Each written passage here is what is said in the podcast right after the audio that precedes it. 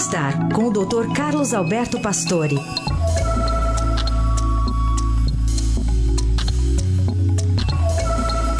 Doutor Pastore, bom dia. Bom dia, Carol. Bom dia, Heisen. Bom dia, bom dia. Bom dia, ouvintes. Doutor, o senhor vira e mexe traz aqui para a gente informações valiosas sobre memória, né? Estudos que têm avançado nesse sentido. Queria te ouvir é, a respeito também de exercícios mentais e mudanças de hábitos que poderiam ajudar a gente a preservar a nossa memória. É, hoje, cada vez mais a gente fica preocupado com a memória, porque as demências, né, Alzheimer, demência senil, todo mundo se preocupa. Se esquece alguma coisa, fica preocupado.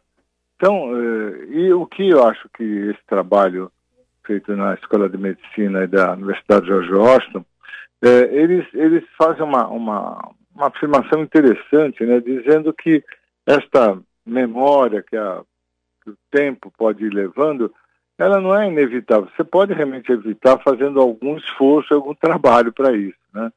É, o que ele, a ideia dele é resolver assim é, problemas da memória do nosso cotidiano. Eu acho que o que ele caracteriza são uh, os problemas da memória, por exemplo, no trabalho, que estão sempre entre a memória imediata e longo prazo. Você está o tempo todo jogando com o dia a dia e jogando com as coisas antigas. E estão muito ligados à inteligência, à coordenação, até à realização das coisas. Esse neurologista ele refere que esse tipo de memória é o mais crítico e que os exercícios para mantê-la deveriam ser realizados diariamente. Ele acredita até que o, o reforço né, de todas essas habilidades de memória é o essencial para afastar futuros problemas. E ele também acredita que eh, essa memória né, do envelhecimento, se nós trabalharmos bem, eh, você pode realmente não ter tanta perda de memória no caminho. Há uma série de descrições do que previamente já se disse, das dificuldades da, da, da memória, às vezes por, por falta de concentração, porque realmente algumas são por falta de, ele chama de pecados da ação, e tem até descrições de vários, de vários tipos né, dessa, dessa falta de memória, e o que chama atenção realmente são essas distorções tecnológicas. Ele chama atenção até que essa tecnologia que veio, que nem o celular, por exemplo, tem um lado muito bom e tem um lado muito ruim, porque você, um exercício para você guardar a memória era o que a gente fazia com o telefone, né? Você tinha todos os telefones na cabeça, todas as coisas bem guardadas, de repente você está colocando tudo isso num dispositivo. Então há uma distorção que ele chamou de tecnológica.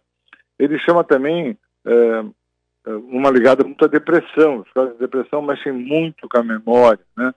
É, e o trabalho que a gente deve fazer no dia a dia é nesses problemas da atenção, da prestar atenção. E fazer alguns exercícios mesmo, mudar caminhos, mudar o rumo, mudar alguns protocolos do dia a dia que você faz de um jeito, pode fazer de outro, entendeu? Caminhos, mudar os caminhos. Quer dizer, ele vem mostrando que se houver um trabalho importante assim no dia a dia para que você faça a manutenção do trabalho cerebral, isso ajudaria muito. Doutor Pastor, tem muita coisa aí na área da saúde, o senhor deve saber muito melhor que a gente, que a gente só dá valor quando perde, né? Então, claro. a, a, memória, a, a, às vezes a gente só percebe quando começa a falhar. É, é dá para fazer antes, preventivamente, ah, esses é, exercícios? O que, o, que, é, o que ele comenta é exatamente isso, né? Que você não deixar é, ir perdendo tanto a atenção. Você vê, vou dar um exemplo que eu acho que no dia a dia é muito comum. Às vezes você vai perdendo um pouco a audição. Eu vejo isso muito em, em idosos, bem idosos, né? E isso é péssimo, porque a hora que você perde um pouco a audição, você não consegue dar atenção para que as pessoas falam. E você começa já a ter um trabalho de relacionamento para usar a memória. Então, às vezes, você vai lá tratar e você começa a ouvir melhor, pronto, você já está atento, você não perde a conversa. Então, esse trabalho de memória tem que ser feito realmente desde o início aqui. Quer dizer, a gente trabalhando a memória sempre, depois que a, a, idade vai chegando, você trabalha previamente, não esperar estar lá com 80 anos e tal, tentar recuperar a memória, que não vai ser o caso. Embora as pessoas com idade, eles, vocês percebem que a memória antiga está lá, essa está toda guardadinha. O problema é essa memória do dia a dia que nos dá essa atenção para estar tá ligados nas coisas do dia a dia. Essa é, que é do trabalho que ele comentou, né?